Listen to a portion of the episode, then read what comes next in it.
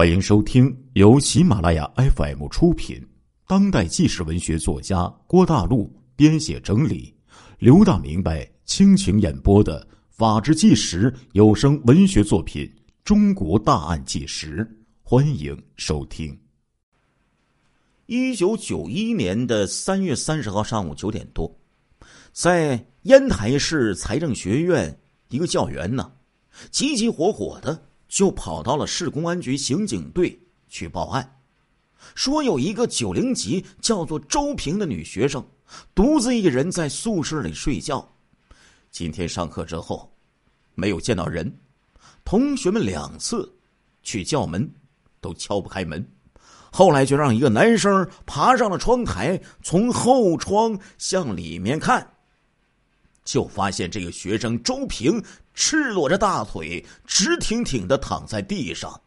估计已经是遇害了呀。这时候，分管副局长刘振利一听，顿时火冒三丈，大声喊道：“可能是那个恶魔又出来了！”这时候，刘局长立刻也就召集这些刑侦骨干奔向现场。正在组织大队人马摸底排查的局长韩良波，还有政委宋瑞富、副局长田美球、蔡平，就迅速的带领干警从各个战区赶了过来。烟台市局的孙义东局长接到报警之后，也马上带领着手下赶了过来，非常寻常的重视，高度灵敏的快速反应，因为呀。这个女学生可不是第一个受害者呀。五个月以来，山东龙口市发生了史无前例的系列奸杀少女案。这个专门残害女学生的魔鬼手段非常独特，也是异常的凶残。一九九零年十一月八号深夜，有一个姑娘。在外出回家的时候，走到村头的时候，被一名色魔挟持到了村头麦田中一座旧机井房里奸杀。姑娘双手被反捆在背后，衣服被剥光，浑身多处被啃咬，窒息死亡。一九九一年一月二十号晚上的时候，市一中的女生燕琴。上完晚自习回家途中，在竹园村头，被一名色魔劫持到麦垛旁奸杀。姑娘的衣服被剥光，双手被反绑，口鼻被捂住，变形流血，全身多处被啃咬损伤。民警就在排查访问中了解到，一九九零年秋季的一天夜里。龙口市南关一名不愿意透露姓名的姑娘，在骑车行至西环城路一片玉米地的时候，突然窜出一名暴徒，将她拉下了车子，捂住她的口鼻，勒住她的脖子，拖进玉米地里，进行了惨无人道的虐待，从夜里九点钟一直糟蹋到早晨五点钟，后来。被姑娘挣扎着逃跑，才幸免于难。以上几起奸杀案，一起是强奸虐待案，手段相似，作案者异常的残忍，而且有明显的性变态的倾向。性变态的类型啊，有很多，比如老刘曾经讲过的一些虐待杀人狂，还有呢一些。这个残害女性的那些杀人狂，他们发生性关系不是主要目的，而是通过虐待来获取快感。比如说，有杀人奸尸狂，杀人的目的是与尸体发生关系，寻找快感。这些奸杀案都伴有虐待，同时还有大量的啃咬的痕迹。那从国外的这些案例上来看，著名的优等生连环杀手泰德·邦迪就是一位齿痕，因为被齿痕定罪而被抓获的。但是，在当时啊，这个案件的侦查人员还没有想到通过咬痕来进行串并案呢。这时候，分管的副局长刘振利和蔡平副局长指挥着干警，就从外围向中心现场一丝不苟的开始进行勘查，一边进行走访调查。经过警方的勘查认定，犯罪分子作案手段与前几起系列奸杀案相同，作案范围呢都是在城区，侵害对象大概都是十八岁左右的少女。现场提取的犯罪分子唾液的血型鉴定为 A 型，作案的时候脚上都穿着青岛双星牌的旅游鞋，足迹相吻合。经过调查访问和现场勘查，犯罪分子应该是一名青壮年，身高大概在一米六五到一米七左右，具有强烈的性变态报复心理，有一定的反侦查的能力，胆大妄为，狠毒狡猾。作案用的绳子、腰带、衣服等等，全是就地取材用的死者之物。技术人员在中心现场提取了五个民风牌的烟头和七个燃烧过的火柴棒，但是并没有获得有用的痕迹物证。这时候，刘副局长就启发大家呀，开动脑筋，进一步查找犯罪分子遗留的痕迹，重点围绕他是如何入室的问题展开分析讨论。被害人的宿舍门呢？是那种单扇的木板门，门窗呢完好无损，窗户呢是三扇玻璃窗，关插严密，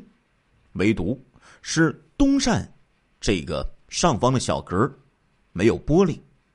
用一个方枕巾呢钉在这个窗户架上，而且左下角已经撕裂成了三角状，但是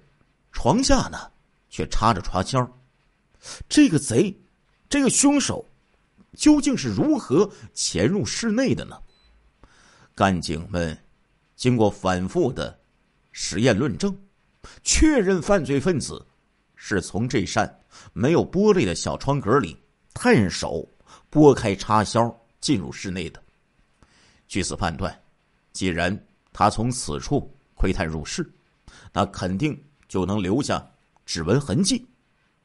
然而，干警们调查了解到，这个宿舍案发前曾经被偷盗过二十块钱，尚未查实。勘查发现，由于师生早晨呢曾经从这个地方扒着窗子朝里边观察过，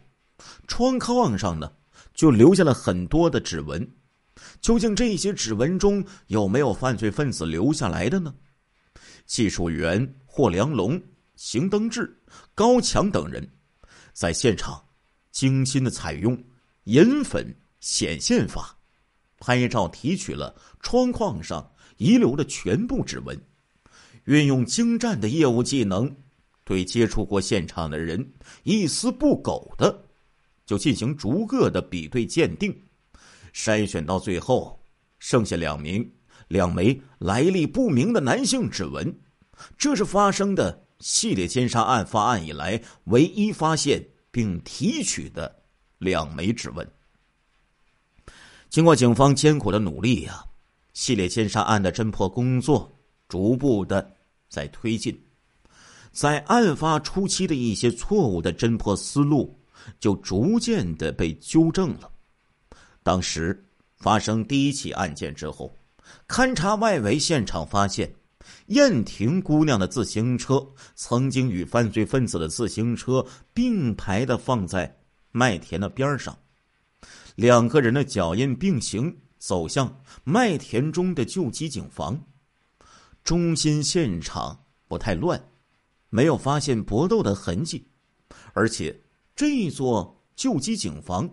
是谈情说爱的青年人幽会的好地方。干警们据此判断，虽然不排除生人作案，但主要呢还是熟人作案，至少两个人曾经有过交往，因而，在最初的侦查阶段，主要就是围绕着与死者有交往的人员进行排查。到了年后一月二十一号，燕琴姑娘被奸杀之后，干警们这才恍然大悟：犯罪分子是一条狡猾多端的色狼，与被害人并不熟悉。他可能是利用某种方法，将燕婷姑娘骗到了机警房，在伺机下手的。经过警方反复的研讨论证，指挥部最后。就确定了排查对象，年龄重点在二十五岁到三十岁之间，是中青年，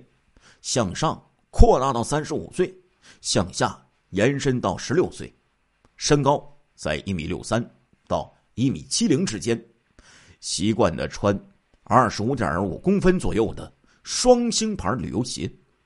有吸烟史，而且经常吸民风牌香烟。善于单独活动，行动诡秘，有流氓行为，或者是在婚姻家庭问题上遭受过挫折的人。平时这个人一定是寡言少语，表面上老实，背后经常搞鬼，有变态行为。这样的人全部要纳入警方的侦查视线，对其中重点嫌疑对象进行逐个的。纳取指纹比对鉴定，干警们连续奋战了六天六夜呀，先后就排查了厂矿、街道、村庄七百六十三个，走访调查两万一千多人。技术组的干警对指纹就逐个的严格的进行对比和筛选，坚持每份指纹交替看三遍以上。韩良波局长。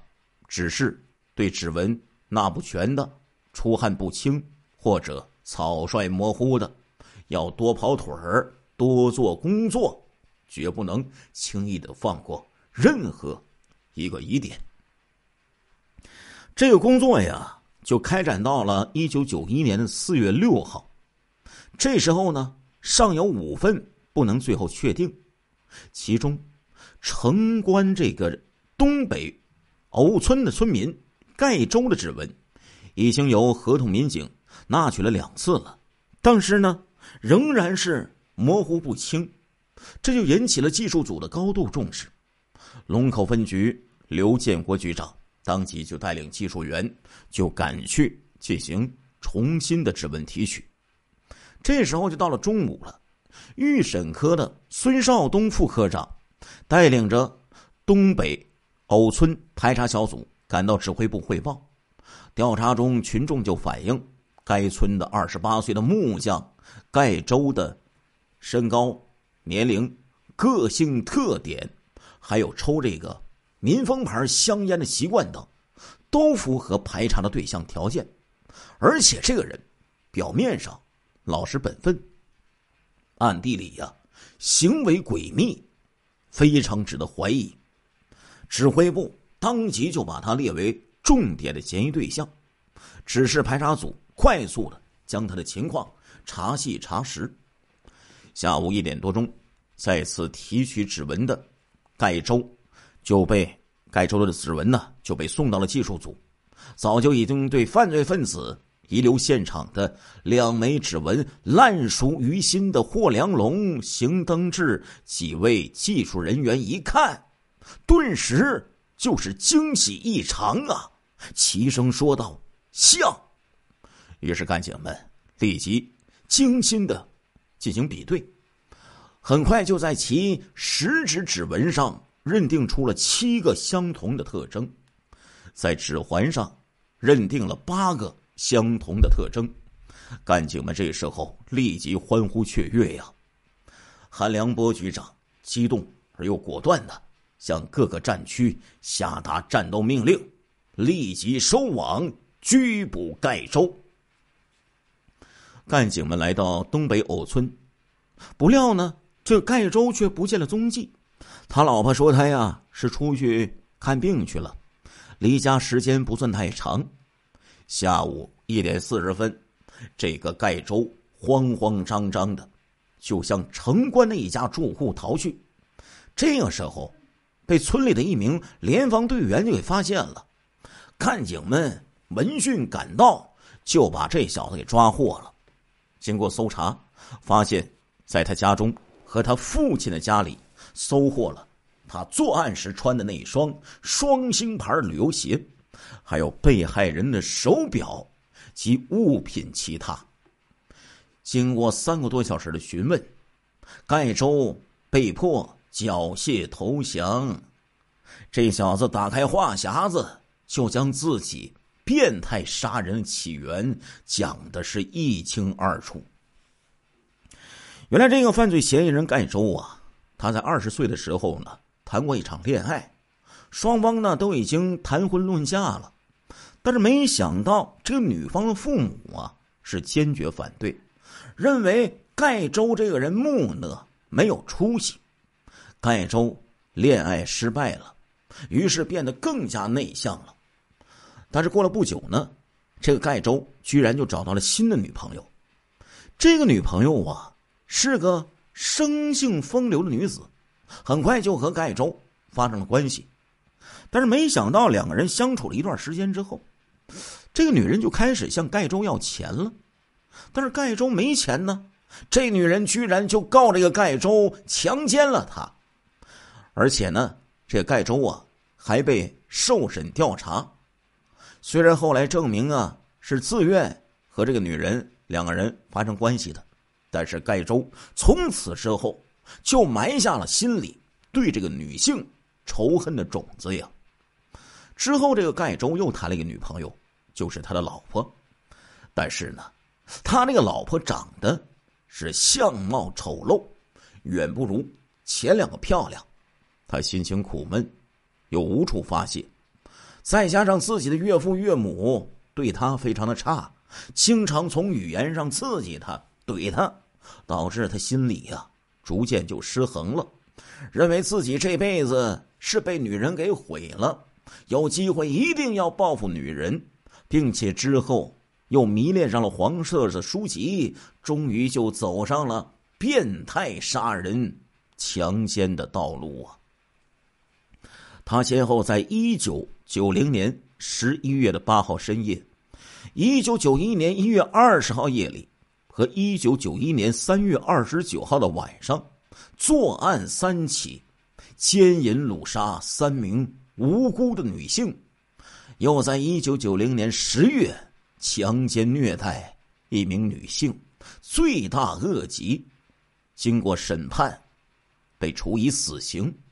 一九九二年一月，盖州被押赴刑场执行枪决。亲爱的听众朋友们，这一集的《中国大案纪实》播送完了，感谢您的收听，我们下一集再见。